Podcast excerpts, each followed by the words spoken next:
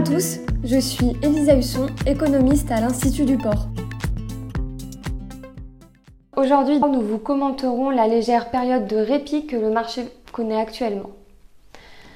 En Europe, les marchés connaissent une légère trêve en septembre avec le ralentissement de la hausse du prix des matières premières et la difficile répercussion des hausses de prix tout au long de la filière qui amène à une stabilisation des cours.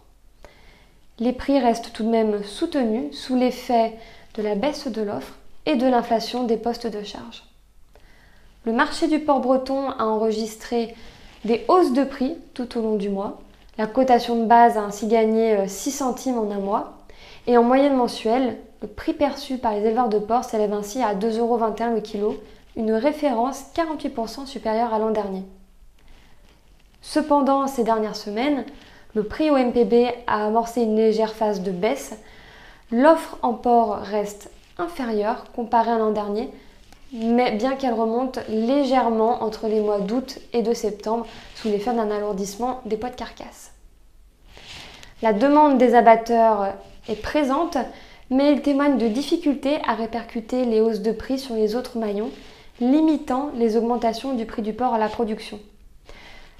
Sur le marché européen, la hausse des cours est ralentie et s'oriente sur une phase de stabilité des prix. Le manque d'offres persiste, mais bien qu'elle repart légèrement à la hausse de manière saisonnière. En revanche, les abatteurs européens confirment eux aussi ne pas pouvoir proposer des prix plus élevés, compte tenu de la difficulté de répercuter les hausses aux consommateurs. Depuis la fin septembre, les cotations de certains pays se sont orientées à la baisse, en particulier en Allemagne, aux Pays-Bas ou encore en Belgique. Le Danemark reste encore en retrait des autres références européennes.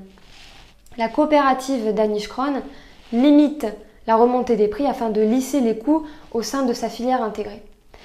Face à la crise économique et à la baisse de l'offre à venir, l'entreprise a même décidé de réduire ses capacités d'abattage dans deux de ses outils. La fin de la hausse des prix du porc en Europe se répercute sur le marché des pièces de découpe.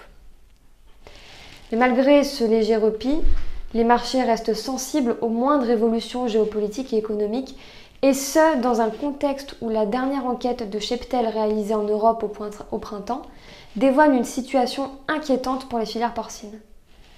Au printemps 2022, le cheptel porcin en Europe a décroché de 4,6% comparé à l'an dernier. Cela représente une perte de plus de 6 millions de porcs en un an. Ce résultat est édifiant, mais il était tout de même attendu.